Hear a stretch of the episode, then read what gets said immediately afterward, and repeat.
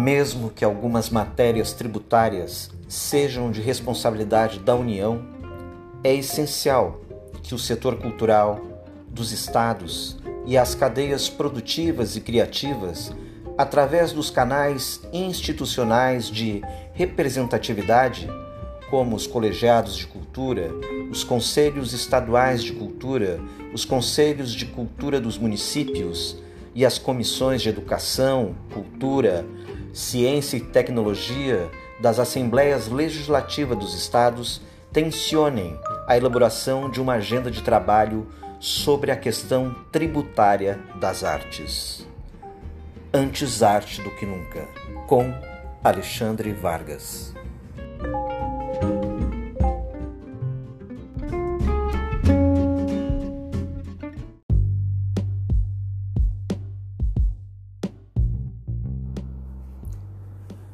É constrangedor que nenhuma entidade setorial ou os integrantes da cadeia produtiva e criativa das artes, como produtores, gestores e as entidades representativas de cultura, como os conselhos estaduais de cultura, os colegiados setoriais, os conselhos municipais de cultura, associações, sindicatos, entre outros, não tenham se mobilizado para integrar o processo da reforma tributária, que é tão significativa na estruturação econômica das artes.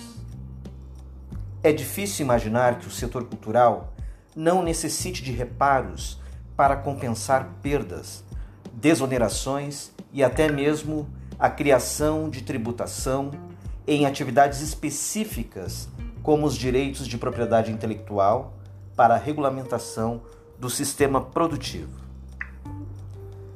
Talvez tenhamos passado tempo demais transformando o indecente em palatável. O fator impeditivo de fluência das políticas culturais aplicadas às artes tem sido a falta de continuidade da ação de Estado, do Executivo, do Legislativo e do Judiciário, que impossibilitam a estruturação dos setores produtivos das artes.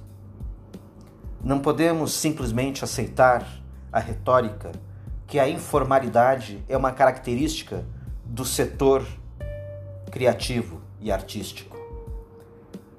Na verdade, a informalidade é a forma de regulamentar que esse setor não se estruture.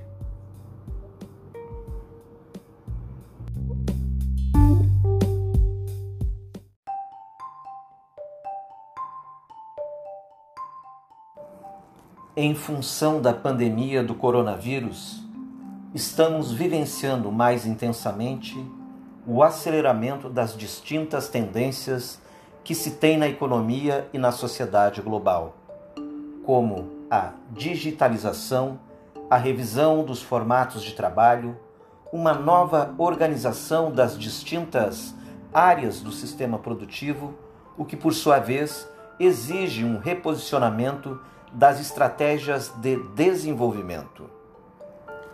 A política de incentivos e de editais do poder público na área cultural são significativas. No entanto, estão desvinculadas de uma estratégia de longo prazo, visão estruturante e de inclusão cidadã. É estratégico o debate sofisticado sobre a posição da cultura, das artes e das indústrias criativas no projeto de desenvolvimento para o país.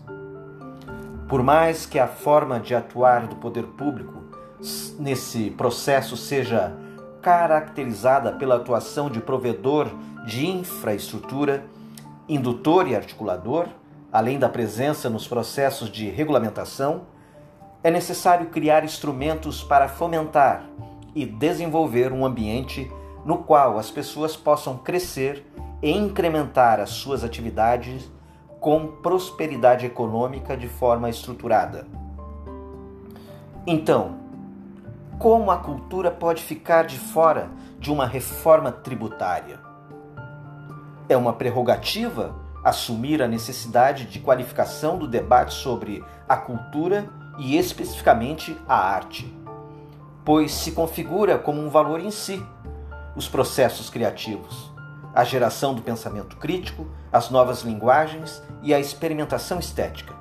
E são valores caros e significativos para a democracia, uma vez que esses processos se opõem a domesticações e dependências. E isso é uma dimensão substancial da identidade nacional. Infelizmente, está faltando visão de desenvolvimento na forma de como se organiza sistematicamente as ações em relação à cultura. O impacto da Lei Aldir Blanc já pode ser visualizado, e a primeira constatação é que todos os envolvidos na cadeia produtiva das artes devem ser submetidos a um certo constrangimento. Todos, sem nenhuma exceção. Pois, ao considerar como fonte de informação o Sistema Nacional de Cultura, vamos observar a baixa adesão dos municípios no país,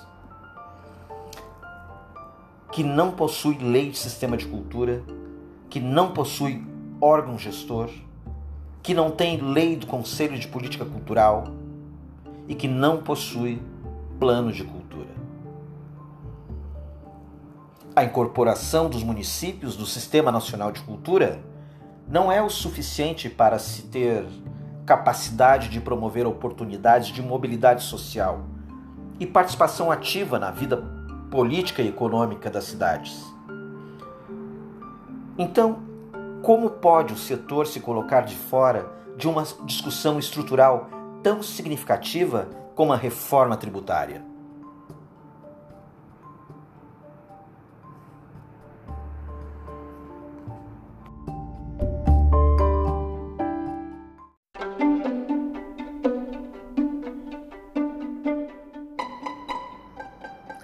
Ao observar esse quadro de falta de adesão explícita dos municípios ao Sistema Nacional de Cultura, é evidente que instituições que possuem atribuições constitucionais muito claras, como estabelecer diretrizes e prioridades para promover o desenvolvimento cultural dos Estados, através de funções normativas, deliberativas, consultivas e fiscalizadoras, faltaram com a promoção democrática da política estadual de cultura.